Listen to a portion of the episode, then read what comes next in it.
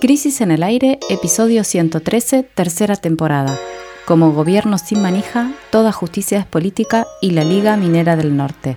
Jimena Tordini, Mario Santucho y Natalia Gelos analizan los tres temas más importantes de la semana.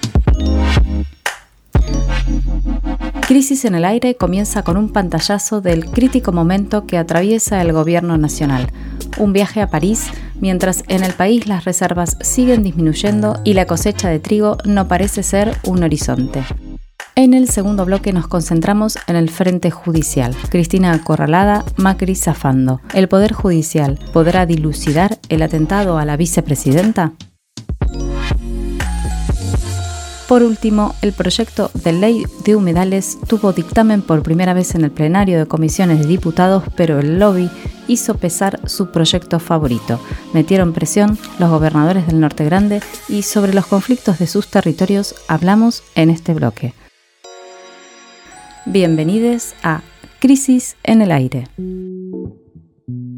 En el primer bloque de nuestro programa de hoy te proponemos un pantallazo del estado actual del gobierno del Frente de Todos, cuyos principales funcionarios viajaron a París para una gira que durará nueve días. Mientras tanto, en el país, la crisis económica se agudiza y vuelven a encenderse las alarmas de un desbarajuste financiero. La pregunta es, ¿se le está terminando el crédito al ministro Massa justo antes del inicio del Mundial? Vamos primero con el viaje. La comitiva que viajó incluye al presidente de la Nación, el canciller Santiago Cafiero y al ministro de Economía Sergio Massa, que se va a sumar en la próxima escala como principales exponentes del gobierno. También llama la atención la presencia en la comitiva del embajador en Estados Unidos, Jorge Argüello. El jueves llegaron a la capital francesa, a París. Alberto Fernández tuvo un encuentro bilateral con Emmanuel Macron, su presidente preferido, alguien a quien el argentino le gustaría parecerse. Escuchemos lo que dijo ni bien llegó el presidente Alberto Fernández al Palacio del Eliseo. Y para la Argentina es muy importante saber que en el centro del mundo, en el centro de Europa, un presidente francés tiene esta vocación y esta capacidad de escuchar a los países del hemisferio sur y en particular de la América Latina. Gracias, Emanuel. Te he traído un libro de Borges que vas a saber disfrutar. ¿eh? Es raro que sigamos diciendo Europa es el centro del mundo, ¿no? Muy siglo XIX. Muy, Mínimo. Sí, muy siglo XV. Mínimo, claro. Bueno, en la reunión los dos presidentes hablaron de la guerra de Ucrania y de la necesidad de impedir una escalada nuclear, acordaron una postura dialoguista en cuanto a Venezuela, respecto a Venezuela, y hablaron del atentado contra la vicepresidenta Cristina Fernández de Kirchner y también de las sobretasas que Argentina tiene que pagarle al FMI. Lo que no hubo fue ningún anuncio concreto. Ayer viernes, Alberto Fernández participó de un encuentro donde el tema central fue Venezuela y en el que también participaron, además de Macron, participó también el flamante presidente de Colombia, Gustavo Petro. Hubo representantes del gobierno de Maduro y de la oposición, comandada por Juan Guaidó, y se dio impulso a una salida negociada en franca oposición a los movimientos desestabilizadores que primaron durante los últimos años, que eran orquestados por el gobierno de Estados Unidos. La cita clave, sin embargo, va a ser el próximo martes y miércoles en Singapur, en el país del sudeste asiático, donde se celebra la reunión del G20, que es el foro de países más influyentes del planeta. ¿Y por qué? Es la, más importante, porque en él van a participar las principales potencias, justamente. El lunes, antes del comienzo de las deliberaciones, Joe Biden y Xi Jinping, mandatarios de Estados Unidos y China respectivamente, se reservaron para un conclave, un conclave bilateral, el primero que van a realizar cara a cara, es decir, de manera presencial. Esta va a ser la primera vez que, se, presentan así, que se encuentran. Le pedimos al analista internacional de la Universidad de Itela, Juan Gabriel Tocatlián, que nos cuente cuál es su impresión de, esta gira presidencial, cuál es la relevancia. Escuchemos qué nos dijo. El nuevo periplo del presidente por Europa y el sudeste de Asia tiene muchos más componentes políticos y diplomáticos que económicos y financieros. La visita a Francia en particular creo que se inserta en una relación muy estrecha de tipo personal que han venido teniendo desde el comienzo del mandato mismo de Alberto Fernández, el presidente argentino con Macron. Eh, sin embargo, la relación argentino-francesa es poco sustantiva hoy en comparación a otras en el campo económico y financiero. En el año 2021, luego de dos años de caída, creció el comercio argentino-francés y llegó a 1.800 millones de dólares. Sin embargo, el comercio entre la Argentina y la India para ese mismo año es, fue de 5.600 millones de dólares. En pocas palabras, es bueno tener relaciones con Macron, que ha de hecho sepultado el acuerdo Unión Europea-Mercosur, está totalmente congelado y difícil de reanimar, eh, y tiene algún valor político. El viaje a la cumbre del G20 tiene una dimensión distinta porque los temas, los asuntos que allí se van a tratar son altamente sensibles, empezando por el de la guerra en Ucrania eh, y entre otras con la no participación de Putin, la delegación rusa estará encabezada por el canciller Lavrov y la presencia como invitado especial del presidente Zelensky de eh, Ucrania.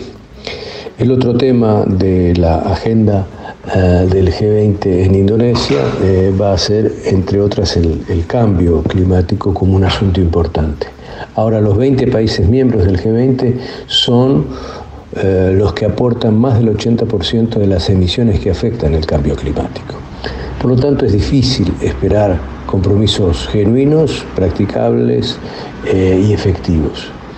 Seguramente habrá eh, el tratamiento del tema de la salud global, algo que ya mostró un total fracaso en las cumbres del 2020 y del 2021 por una ausencia de voluntad política efectiva de los países de coordinar políticas en medio de una catástrofe como fue el COVID-19.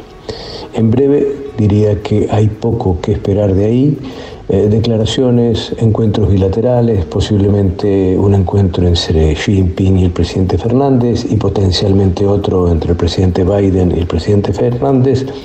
Y estas son cosas buenas, pero no hacen a una sustancia decisiva y definitiva del rumbo de una política exterior.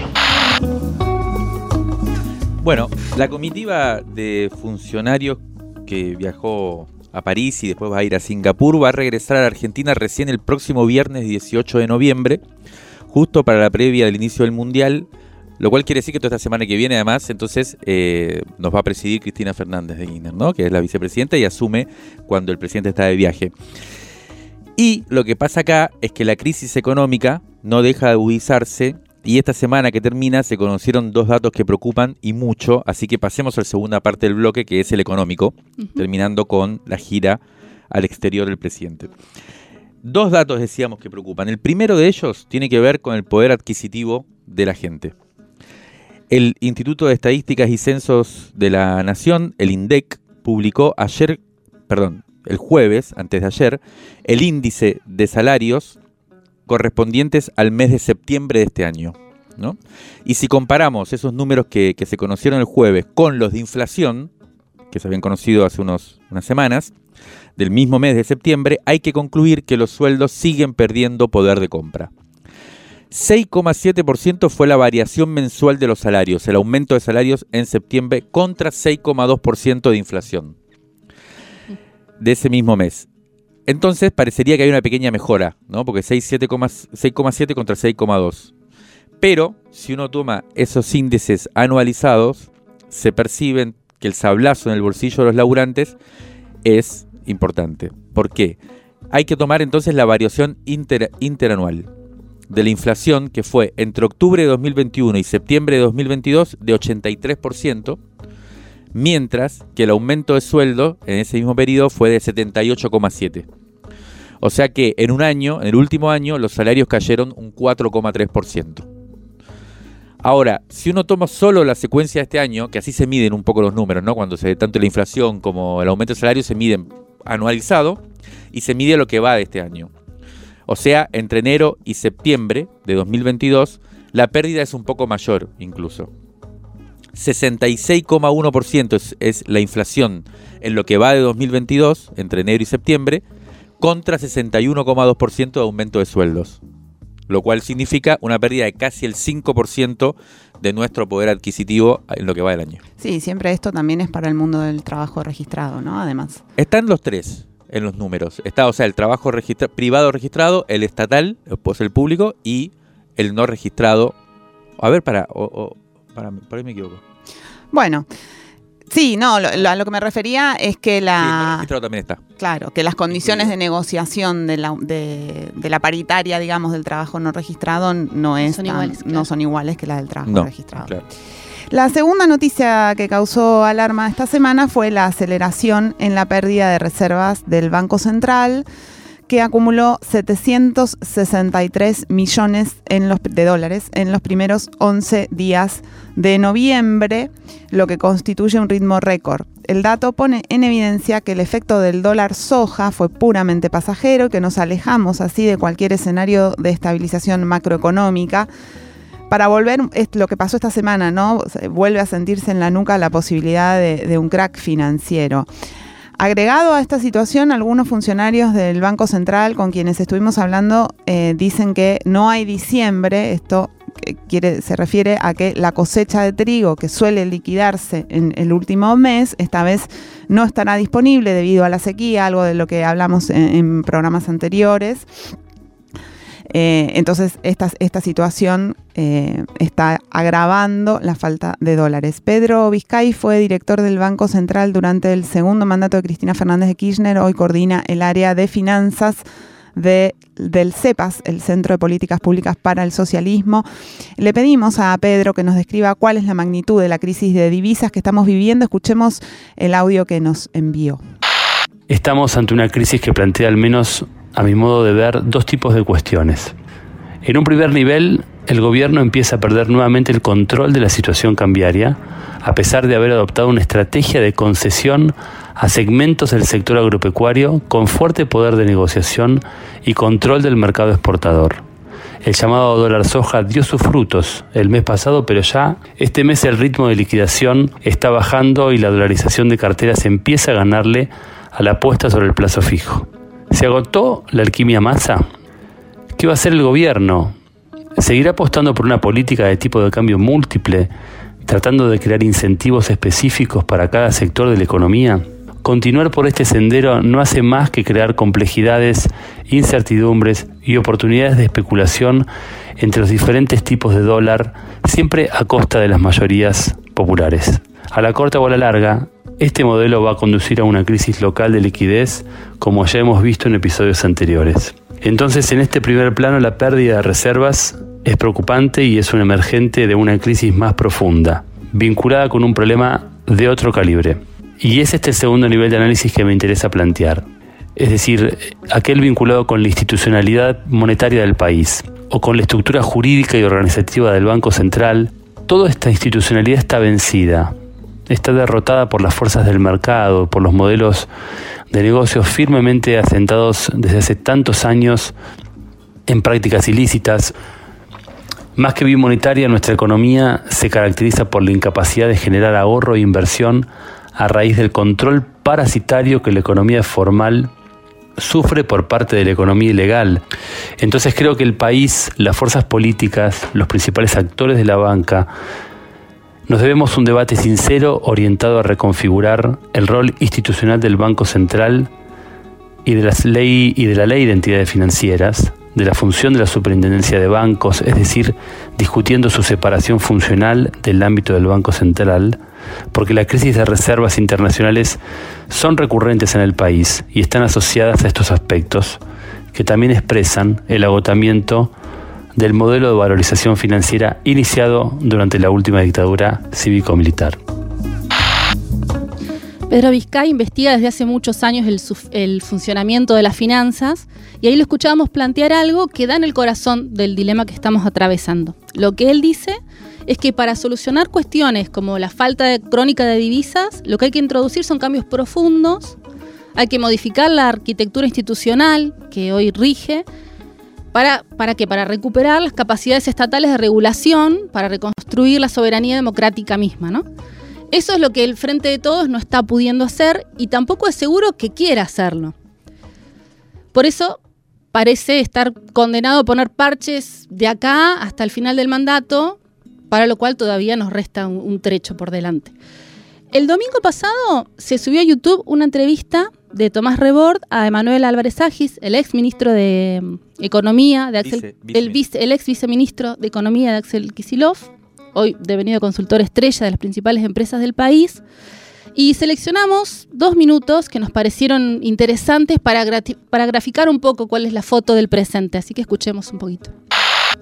Si vos hace, a ver, seis años, ponele, seis, seis años, me decías, mira, Manuel, en 2022 va a haber un gobierno de unidad del peronismo, donde va a estar el kirchnerismo, los gobernadores peronistas, la CGT, los movimientos sociales y los intendentes.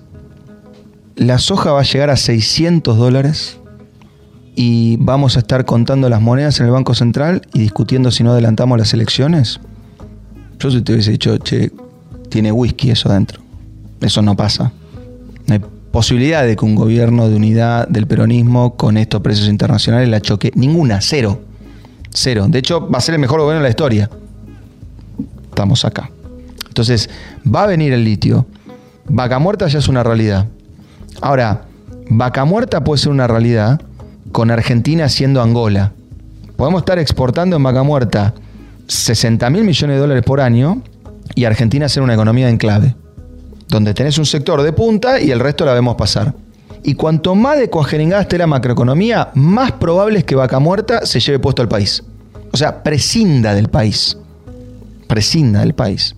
En las economías africanas, en general, ni el producto petróleo, ni la plata tocan al país. Como que está en una burbuja. Porque dice, mira, el producto está, pero el país es un quilombo. Con lo cual, aislemos al producto del quilombo que es el país.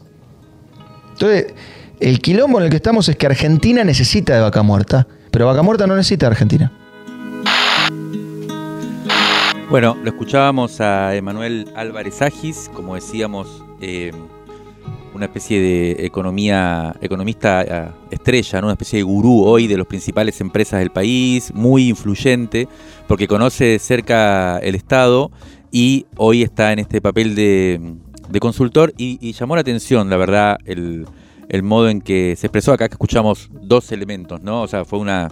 Sumamos dos minutos distintos, uno hablando de cómo se una especie de primer balance ¿no? del gobierno muy negativo, eh, que ya lleva tres años, está por cumplir tres años, eh, y después un, un anticipo de lo que puede suceder si no se toman medidas en serio de lo que él llamaría arreglar la macroeconomía. ¿no? Si no se arregla la macroeconomía, África es un destino posible, el modelo africano, ¿no? en donde hay una especie de extractivismo muy fuerte, en el cual eh, Argentina está incluida en el mercado mundial, pero no eso, eso no significa que sea una sociedad en vías de desarrollo integrada o lo que sea, ¿no? Lo que él bien planteaba, un vaca muerta sin Argentina eh, extrayendo recursos para, para la economía mundial. Ahora, lo que llama la atención es que Manuel Álvarez Agis, uno escucha, por ejemplo, las primeras, los primeros dos años del gobierno y en general era alguien muy optimista. Eh, y el tono que tuvo en esta entrevista, eh, está hablando poco además, es un poco expresión, esto está bueno, eh, por eso lo poníamos, digamos, un poco para cerrar el bloque, expresa lo que uno está escuchando de todos los economistas que hablan, incluso y sobre todo de los oficialistas y de los que están en el gobierno. Hay un tono muy de que no, no, no aparece la solución, ¿no? Por eso, un poco lo que, lo que decías ante Nati, se, eh, se vuelve cada vez más claro que poniendo parches eh, no se va a poder tapar la crisis que cada día se inflama más y que por ahí se gana una semana, un mes, pero cada vez que vuelve esa crisis a manifestarse, Hay como una promesa de que en algún momento, ¿no? Se, se iba a repuntar, iba a repuntar y eso se va postergando en un horizonte de donde ahora ya al horizonte quedan sí. 11 meses, 10 meses para, la, para las Sí. elecciones, ¿no? Y la sensación es que ya no hay nafta, digamos, ¿no? Entonces, eh, eso es un poco lo que uno escucha. Eh, no hay un intento estabilizador, no hay un intento de estabilizar la, eco- la macroeconomía, como se dice, por parte del Frente de Todos, entre otras cosas porque hay muchas diferencias al interior del Frente de Todos sobre qué significaría estabilizar. Hay dos grandes, hoy nos decían, hay dos grandes posibilidades hoy, a mano, que no, que no impliquen cambios, como decíamos, no más estructurales, más de fondo. Dos grandes cuestiones. O devaluás, y en eso parece que el Frente de Todo está de acuerdo en no hacerlo, no solo porque sería un problema para las mayorías, digamos, y para los sectores populares sería un, un gran garrotazo, sino porque hoy te dicen ya, no, es seguro que si devalúes no entres en una hiperinflación, que se te vaya de las manos. Y el segunda posibilidad es un ajuste fuerte, que es lo que un poco exige el FMI, lo que Argentina parecería estar haciendo, pero no del todo. Entonces, eh, y eso tampoco, ahí sí no hay acuerdo dentro del Frente de Todos. No hay un sector que dice no, no se puede ajustar más porque la gente ya está mal. Entonces no hay plan estabilizador. Lo que hay es, bueno, cómo vamos ganando semanas. Aguantar. ¿Cómo vamos aguantando? Y el problema es que mientras no estabilices, nunca aparece un posible repunte.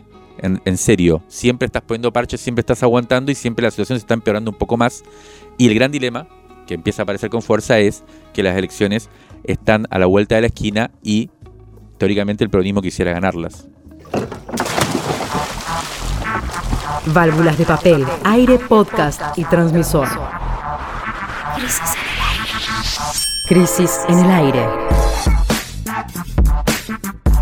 Revista sonora transmedial.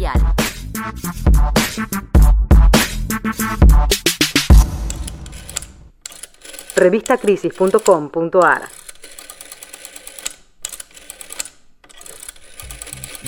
En la previa al gran acto planeado para el jueves 17 de noviembre, la vicepresidenta Cristina Fernández de Kirchner volvió a ser protagonista, esta vez poniendo en el centro a la investigación del atentado del que fue víctima el primero de septiembre. Pero si abrimos un poco más la lente, lo que vemos es que el Frente Judicial volvió a picarse. El jueves 10 de noviembre comenzaron las audiencias en la Cámara de Casación del caso Otesur Los Sauces. Tal vez muchos de ustedes lo recuerden, pero si otros muchos no lo recuerdan, vamos a resumirlo brevemente. El año pasado, hace justo un año, porque fue creo que el 26 de noviembre del 2021, Cristina y sus hijos Máximo y Florencia fueron sobreseídos en la causa que se llama precisamente, se la conoce como Otesur los sauces, en la que se investigan, en los que se los investigaba a ellos y a otros, varios personas, funcionarios, por lavado de dinero y asociación ilícita. En esa causa, lo que se investiga es si hoteles de la familia Kirchner en el Calafate fueron parte de una cadena de lavado de dinero. El Tribunal de Primera Instancia el año pasado los había sobreseído a todos, ahora el caso llegó a la segunda instancia que debe revisar esa decisión, ese sobreseimiento, y el Ministerio Público Fiscal pidió en una audiencia que fue el jueves precisamente que se revierta ese sobreseimiento, es decir, que la vicepresidenta y sus hijos sean enjuiciados por el delito de lavado de dinero, asociación ilícita. Las audiencias esas siguen durante eh, lo que queda del mes de noviembre y luego la Cámara de Casación va a tener que decidir qué hace. O sea, el fiscal pidió El fiscal Que pidió que se, eh, re- que se revierta. sí. el sobreseimiento. Esta causa, Otesur Los Sauces, está conectada, vamos a recordar un poco, con el juicio conocido como vialidad, Claro. que, como sabemos, también involucra a la vicepresidenta. ¿Por qué la involucra? Porque lo que sostiene la acusación es que en los hoteles se lavaba dinero que, prove- que provenía de la adjudicación irregular de la obra pública de Santa Cruz a Lázaro Báez.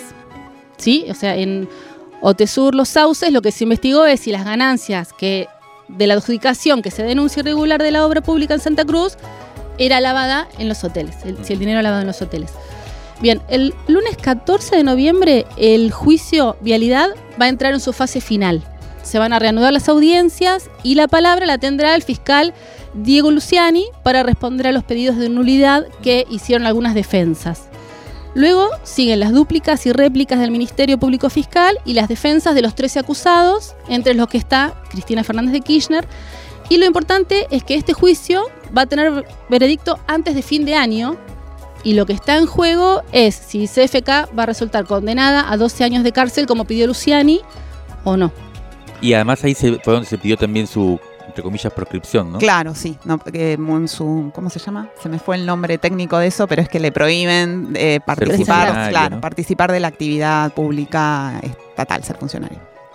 Bueno, a, a esta lista, o sea que ya tiene que ver con, con las causas Otesur, Los Sauces y Vialidad, hay que sumar, hay que agregar un hecho que tuvo lugar el pasado 2 de noviembre, o sea, hace unos 10 días, que, eh, ese- que porque ese día el Procurador General de la Nación interino, Eduardo Casal, pidió que se revoque el sobreseimiento de la vicepresidenta Cristina Fernández de Kirchner en la causa llamada dólar futuro.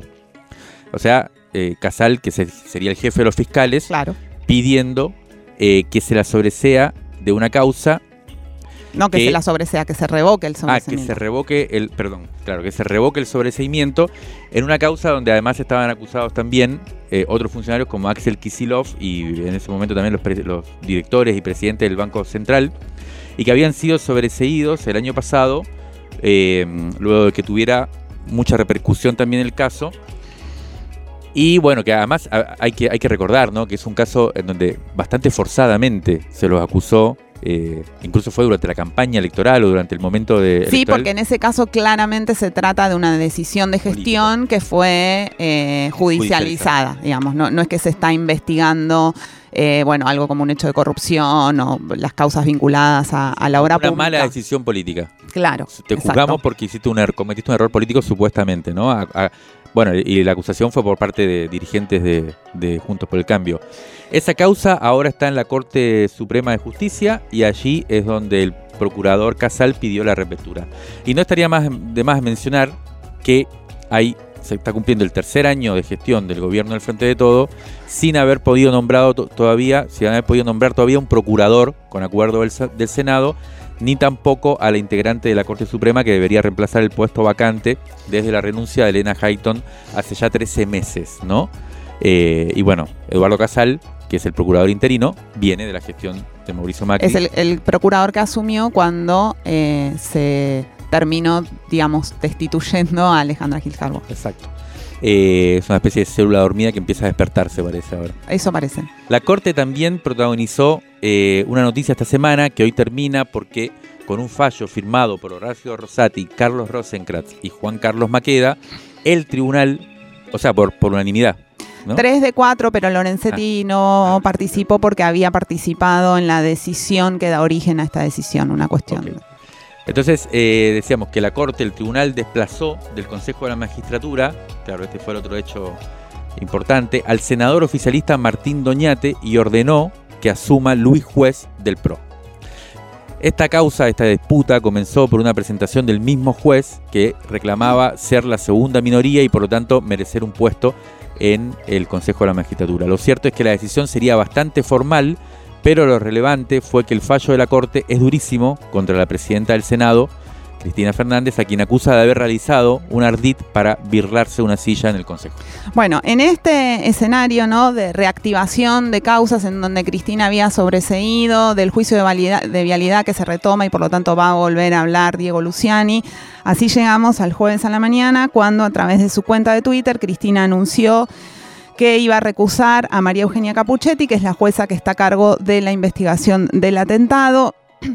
En el video seguramente casi todos lo habrán visto, con voz de la periodista Julia Mengolini, la vicepresidenta denuncia que la jueza no está investigando al diputado Gerardo Milman. ¿Por qué? ¿Qué, pasa con Milman? Eh, Jorge Abello, que es un ex diputado por la provincia de Santa Fe, él fue diputado por el Frente para la Victoria, actualmente es asesor del diputado Marcos Clery, que es del bloque del Frente de Todos, declaró en el juzgado de Capuchetti el 23 de septiembre que dos días antes del atentado, o sea, el 30 de agosto, él, Jorge Abello, estaba en el bar Casablanca, que es el bar que está ahí en la esquina del Congreso de la Nación, estaba ahí en el bar y escuchó que en otra mesa, Gerardo Milman le decía a dos mujeres que estaban con él el siguiente textual, cuando la maten, yo estoy camino a la costa. Bueno, eh, eso eh, empezó a ser investigado, las mujeres que estaban con él fu- fueron llamadas a testimoniar, primero dijeron que no habían estado con Milman, después dijeron que habían estado con Milman, pero que Milman no había hecho eso, bueno, en fin, lo que denuncia la querella de Cristina en la causa es que Milman no está siendo investigado como corresponde. Y esta denuncia de la vicepresidenta, o sea, la recusación cae en el momento en el que la jueza está justamente por elevar a juicio oral a Fernando Sabán Montiel, a Brenda Uliarte y a Fernando Carrizo como autores del hecho, ¿no? Lo que se está denunciando es que se quiere cortar ahí la cadena de responsabilidad. La figura de Gerardo Milman también había aparecido, ¿no? En una investigación que eh, nosotros hicimos y publicamos, ¿no? También. Sí, es todo, una, todo un tema esto, porque mm, nosotros habíamos publicado una investigación que de alguna manera trata de entender qué es todo este, eh, todo esta eh, eh, ar- archipiélago de la ultraderecha en Argentina, ¿no? Para salir un poco meramente de los copitos y sus supuestos instigadores y demás. Y, y ahí aparecía con fuerza varios elementos, y uno era Milman, por varias cosas. Uno que, cita el, video de Cristina al que te refería, Jime, que es que antes, como una semana o o 15 días antes del atentado, él presenta un proyecto de ley en la Cámara de Diputados, donde él, él es diputado nacional, eh, y diciendo, entre otras cosas, que, que no vaya a ser que la vicepresidenta... Como que hay que reforzar la seguridad de No mucha ser- gente, incluida la vicepresidenta. No vaya a ser que después se la ataquen y se presente como víctima, una cosa anticipatoria rara. A lo asociado con Nisman, ¿no? Como, Nisman, como sí. una que no pase lo. sí. No sé si no tuvo que ver con, con- con el, con lo que había dicho Alberto Fernández sobre Luciani, Nisman, en, en función de eso, pero de alguna forma Milman anticipaba de una forma rara el atentado. Y lo que nosotros también vimos, y ahí es donde para, aparece con fuerza, es el tema de que uno de los impulsores, o uno de los, no sé si los impulsores, no, impulsores no, una de las imágenes que circula en todo esto de la ultraderecha tiene que ver con Ucrania, con la guerra, con el comando Azov, que, que- es un inspirador de esta ultraderecha, del paso a la violencia. De hecho, Sabac Montiel tenía un tatuaje que se identifica con este batallón medio paramilitar, ucraniano, y Milman, justo también un mes antes del atentado, fue a Ucrania, hizo un viaje a Ucrania, estuvo por allá un poco en la guerra, diciendo... Entonces, aparece ahí como, es cierto, la figura de Milman es una figura eh, llamativa. eh, el, el problema es cómo hacer para que no, yo creo que el, problema- el gran problema es cómo hacer para que no entre todo dentro de la grieta, ¿no? Para que no todo quepa en la grieta y para que se pueda ampliar un poco la cosa. Y esa es la pregunta que queda pendiente. Sí, el, el, el video de Cristina concluye con el partido judicial, esta idea, ¿no? El partido judicial no quiere a Cristina como víctima, la quiere presa o muerta. Bueno, para pensar un poco este escenario, ¿no? De, de qué está pasando en el frente judicial, cómo leerlo políticamente, hablamos con Paula Litvatsky. Paula es directora del CELS, es colaboradora de Crisis, amiga de esta casa. Vamos a escuchar lo que, lo que nos comentó ayer.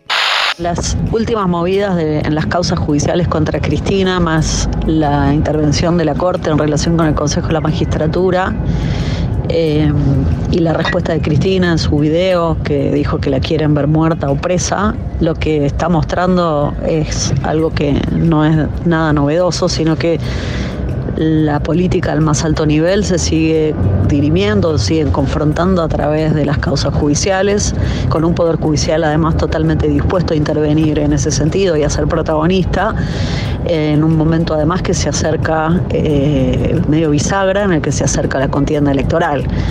Eh, además, lo que uno puede ver es que Cristina aparece eh, acechada judicialmente, mientras que Macri aparece zafando de cada una de las causas o de las denuncias en las que terminó involucrado. ¿no? Pensemos, por ejemplo, en la de Lara San Juan.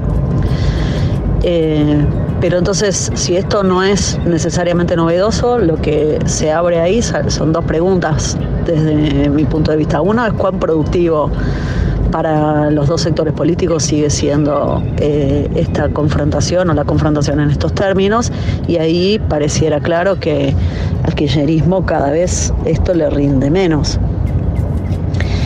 Por el otro lado, la pregunta que se abre es en relación con el Poder Judicial, porque su, cada, su desprestigio cada vez más, ma- mayor, la, imposibilidad de generar una palabra eh, que tenga credibilidad para gran parte de la población, eh, lo que hace es confrontar en algún sentido con lo que se viene discutiendo en la película de 1985, ¿no? aquel momento en el que mm, el juicio a la Junta generó un, un- un momento de verdad colectiva eh, y eso ahora está siendo valorado de alguna manera. Eh, entonces el punto es cómo, qué pasa en el largo plazo en relación con el sistema de justicia, con el, sobre todo con el sistema, con el Poder Judicial a nivel federal, que tiene su palabra pública cada vez más desprestigiada y que no puede aportar a la construcción de, la verdad en casos o en temas eh, de absoluta relevancia. Pensemos en AMIA, pensemos en Nisman, pensemos eh, bueno, en algunos otros casos muy importantes del indoamericano, casos graves, en donde se dirimieron situaciones o conflictos sociales muy relevantes para los que el sistema judicial, el, Poder Judicial Federal, no está pudiendo o no, o no le interesa tampoco porque juega otro partido construir verdades. Bueno, bien interesante el comentario de Paula Litvashki, eh, con un análisis político, ¿no? Sobre bastante, eh, digamos, bastante como punzante sobre lo que está pasando. Y me parecería que por ahí comentar lo que, lo que dice eh, es una buena manera de cerrar el bloque que deberíamos haberlo cerrado con su palabra. Pero por dos cosas. Una porque, como bien ella dice, la justicia empieza a eh, a provocar un giro, a, tener un giro en función de las elecciones que se acercan y como casi eh, elaborando un diagnóstico político ¿no? de lo que viene. O sea, eh, Paula bien decía, Macri está fuera de la escena judicial, empieza a ser sobreseído en las causas y Cristina aparece de vuelta en el centro como acusada, como acechada. y la pregunta que hace Paula es esta, ¿no? ¿Esto a quién le conviene? Bueno, eh, hay una. Hay como. Uno escucha, ¿no? Como la idea esta de que Cristina vuelve a, tomar la centralidad del escenario y eso sería como una señal de que está dispuesta a dar batalla y que entonces eso para mucha gente que está un poco decepcionada con este gobierno y que no ve mucho horizonte podría ser como una especie de, luz al final del camino, ¿no? Eh, pero la pregunta que me parece que, que Paula, o, la, respuesta que Paula plantea como hipótesis es, bueno, no sé si, eso le conviene al kirchnerismo, sobre todo porque lo que cuesta pensar es eh, que pueda tener demasiado efecto ese intento de ponerse por parte de Cristina en el lugar de víctima, siendo que está gobernando a su vez. Este es el gran dilema que aparece, ¿no? Claro. Porque eh, uno mira a Brasil, por ejemplo, y Lula pudo volver, retomar la centralidad, y, pero ya cuando había sido sobreseído, después de haber estado en preso eh, un, largo tiempo y además cuando eh, ejerciendo la oposición a un gobierno como el de Bolsonaro que había que cuestionar. Bueno, acá no es esa situación. Y por último, el gran, la, gran planteo que, eh, que propone Paula y que se vincula con lo que decíamos en el primer bloque es que las cuestiones de fondo aparecen cada vez peor, ¿no? Y en este caso la justicia volviendo a tomar un lugar de desprestigio y de politización que no hace más que ponerla en el lugar de, acusado o desconfianza de la población respecto a la justicia. Ya salió Crisis 54. ¿Y ahora qué? ¿Y ahora qué? Una edición sobre la nueva violencia política en el país que se quedó sin respuestas. Pedila ahora mismo en la tienda de revistacrisis.com.ar. Mario Santucho conversa con Juan Grabois. La trama narco en el conurbano norte por Juan Pablo Hudson. Gabriela Figueroa y la epopeya clandestina de Les Hermanes Osores una crónica sobre cosechadores de marihuana en California. El ensayo visual es sobre aquella promesa atómica en la Patagonia. Todo eso y mucho más. Y mucho más. Suscríbete y te la mandamos sin costo de envío a todo el país. Crisis, una revista que te queda. Revistacrisis.com.ar Rescate emotivo, un diamante impreso en una crisis, 1973-2021. Crisis 74, agosto de 1989. Entrevista a Antonio Gasalla, el humorista que conquista por aquel entonces la televisión con una serie de personajes complejos que revelan los síntomas más inquietantes de la sociedad argentina, al menos la porteña, en las postrimerías del advenimiento de un neoliberalismo en su versión trash. Alberto Castro le pregunta por sus modos de componer. Mi humor se fue perfilando con el paso del tiempo y acabó por emparentarse con el grotesco, con esa cosa esperpéntica que vos decís. Es un humor que se funda en la observación de la realidad, pero sometido a una vuelta de tuerca muy intensa, exagerada y muy cruel seguramente. No todos mis personajes, pero sí algunos, tienen una actitud desaforada, son víctimas y victimarios a la vez, siempre en situaciones límite. Son parte de nosotros, me parece, de los argentinos. Por cierto que opino a través de mis personajes que me expongo, pero comentar la política cotidiana exige leer todos los diarios, todos los días, y yo no soy capaz de recordar el elenco de ministros y secretarios, no podría, no, no me interesa. La política, las declaraciones del día como recurso humorístico se agota rápidamente al segundo. Lo escribís hoy, lo tenés que decir mañana y ya pasó. Y de pronto cuando haces un humor tan enganchado con la coyuntura, te supera la realidad. Consultado sobre las diferencias en las formas del humor en las distintas provincias, Gasalla responde. He llegado a visualizar una suerte de patrón de eficacia en mi humor fundamentalmente en relación al público porteño que es el que más conozco. He ido al interior, pero la respuesta ante una figura que llega desde la capital es diferente. Hay humores regionales como con los cordobeses o los santiagueños, pero lo que nos caracteriza en general es un humor socarrón, es la cargada, el gusto por la broma. Este jueves, el proyecto de ley de humedales tuvo dictamen por primera vez en el plenario de comisiones de diputados, pero eso que en principio podría sonar a triunfo no es tan así. Los gobernadores del norte aplicaron su peso en el rumbo de la jornada y sobre ellos y los conflictos que hay en esa región del país hablaremos en este tercer bloque. Por primera vez en la historia se consigue que la Cámara de Diputados tenga, eh, en la Cámara despacho de comisiones la ley de humedales. Se había logrado antes, una, si recuerdan, una media sanción en el Senado, pero que eh, luego no prosperó. Lo que pasó el jueves fue que faltaron 10 diputados del Frente de Todos por presión de los gobernadores del norte del país y esto hizo que el dictamen que salió no fue el dictamen de mayoría, sino que salió el dictamen de minoría, que es el de Juntos por el Cambio, que es un dictamen que ahora vamos a ver por qué se considera no tan favorable. Lo importante, el dato relevante fue que los diputados que faltaron al plenario eran diputados que en principio apoyaban el proyecto eh, consensuado por las organizaciones ambientalistas, que es un proyecto que tiene muchos años, pero cambiaron su, o sea, cambiaron su posición cuando a fines de septiembre los gobernadores del norte grande, digamos, del país, que estaban en Estados Unidos, si se acuerdan, presionaron para que se suspendiera el dictamen. Entonces, estos diputados lo que hicieron fue no ir al plenario de comisiones y así fue como... Eh, el dictamen que obtuvo mayor apoyo fue el de Juntos por el Cambio.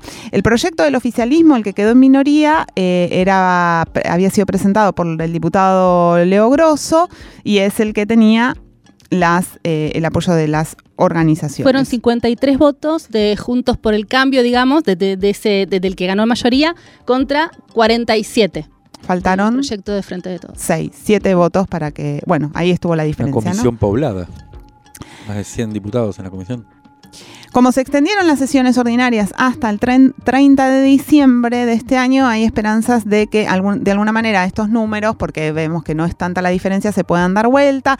Ayer estuvimos hablando con varios actores del mundo ambientalista. Enrique Viale, por ejemplo, abogado ambientalista que viene trabajando este proyecto hace mucho tiempo, nos decía que, bueno, estaría bueno que haya sesión y que tal vez el lobby ahí en la misma sesión eh, pueda revertirse, ¿no? O sea, que, no pase que el proyecto no se trate, sino apostar a que el proyecto se trate y en la discusión se pueda llegar a una decisión mejor. También hablábamos ayer con la gente de, humedal, de la red de humedales que estaban medio como viendo qué pasaba, ¿no? Primero como iban a analizar punto por punto, el ánimo obviamente se, se va resintiendo, el tema es ver cómo se sigue y venía un periodo de discusión ahora de ver cómo se avanza a partir de, bueno, de, estos dos proyectos y ver cómo está la situación. Dos diferencias para, para entender cuáles son los matices, que no son tan, tan matices, sino que son muy de fondo entre estos dos proyectos. El de mayoría, que es el de, el de Juntos por el Cambio, pone, por ejemplo, como autoridad de aplicación, junto al Ministerio de Ambiente y Desarrollo Sustentable, a la Secretaría de Agricultura, Ganadería y Pesca. Y además incorpora el Comité Nacional de Humedales al Consejo Federal de Minería, al INTA, al Consejo Federal Agropecuario, o sea, las voces justamente de, que, que son las que están presionando, y elimina a los sindicatos. el proyecto de minoría, el que está avalado por las organizaciones, crea un consejo que le da más importancia justamente a las organizaciones sociales, ambientales y a las comunidades indígenas. El jueves pasado, en la Comisión de Minería expuso la Cámara Argentina de Empresarios Mineros y ellos lo que denunciaban era que el proyecto oficialista podía paralizar proyectos ya aprobados. Ese es el discurso, ¿no? De vuelta, como el desarrollo del país se ve frenado por esta ley, es lo que ellos dicen.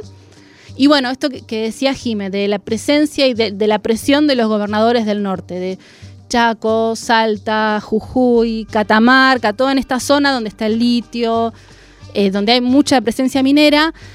Y lo que se ve acá es esto, cómo se van replicando ciertas situaciones. Por un lado, cómo ellos avanzan y cómo meten presión, y por el otro lado también que en esos territorios hay varias situaciones y varios casos en los que hay oposición de las comunidades, de las organizaciones socioambientales y también de la comunidad científica. Un ejemplo.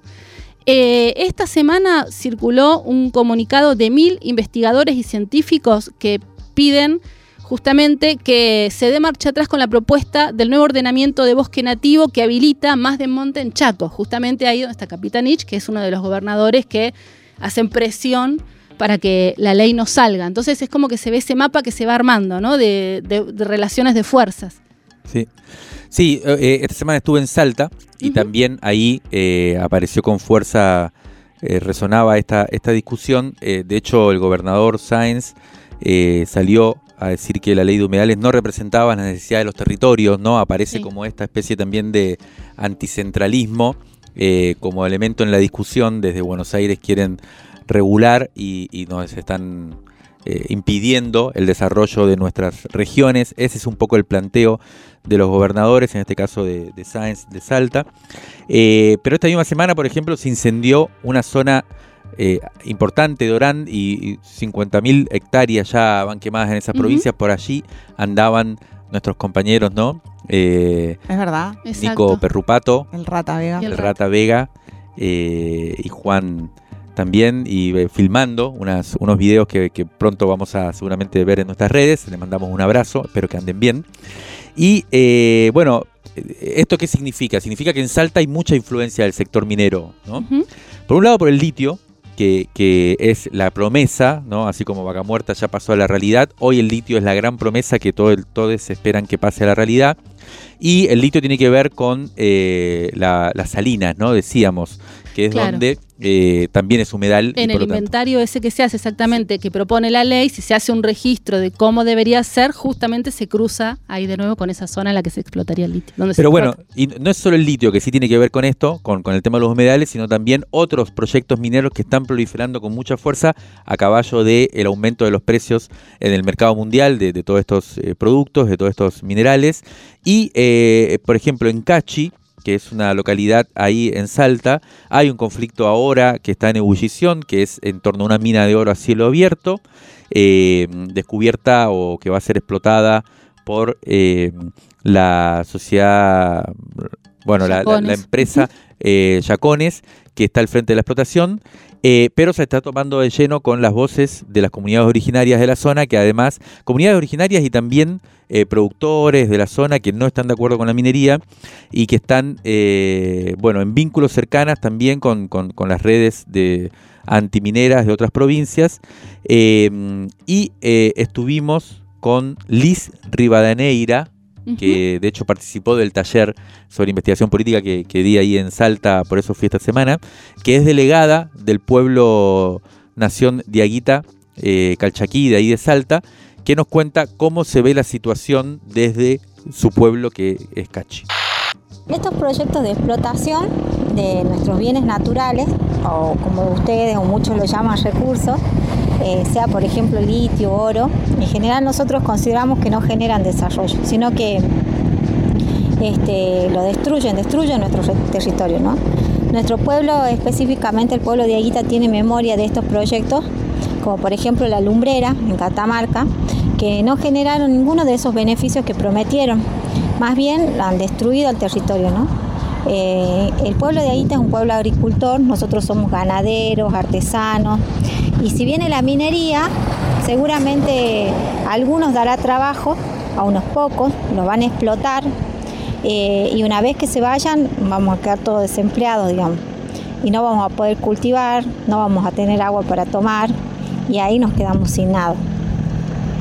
Este avance territorial que se está dando en, gran parte de la provincia de Salta y específicamente en nuestros territorios, nosotros consideramos que significa la destrucción, eh, destrucción de un ciclo que nos permite el autosustento, que nos permite eh, vivir, vivir bien, eh, que genera vida.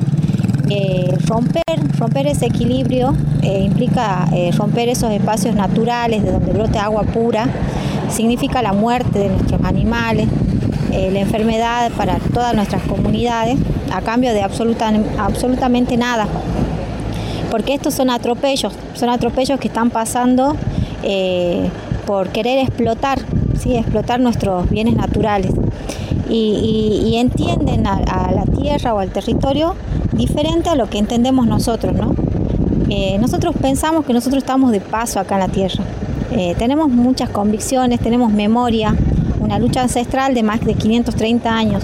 Y el sistema hace una forma de operación que nos quiere hacer sentir esa necesidad, ¿no? La necesidad nos quiere hacer sentir hambre, nos quiere hacer sentir miedo. Eh, y, con eso pretenden que nosotros accedamos a, las ambiciones y aniquilar así nuestra vida y exterminarnos, ¿no? Son otras voces y otros discursos que, que van muy por otro carril, ¿no? De lo que, lo que estamos acostumbrados, quizá el, tema del desarrollo y puestos de trabajo, digamos que siempre es como que por ahí eh, se venden estos proyectos. De vuelta, ¿no? Como repasando un poco, surge esta idea de que eh, de, no, de la no centralidad y de las regiones, pero bueno, cuando se va a las regiones y cuando se mira también es el tema de escuchar las particularidades de cada caso, ¿no? Como mirar el mapa y sus conflictos y como tomando un poco lo que decía también Álvarez Agis cuando escuchábamos en, referencia a Vaca Muerta, después, bueno, ¿qué hacemos con esas explotaciones y qué modelo de, país y de desarrollo es el que estamos buscando? El tema es ese, ¿no? ¿Qué idea de soberanía se construye con, con esto que se está vendiendo?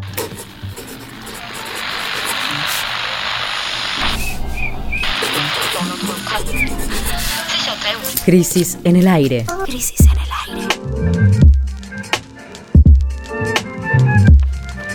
Los sonidos de la tinta y sus discusiones.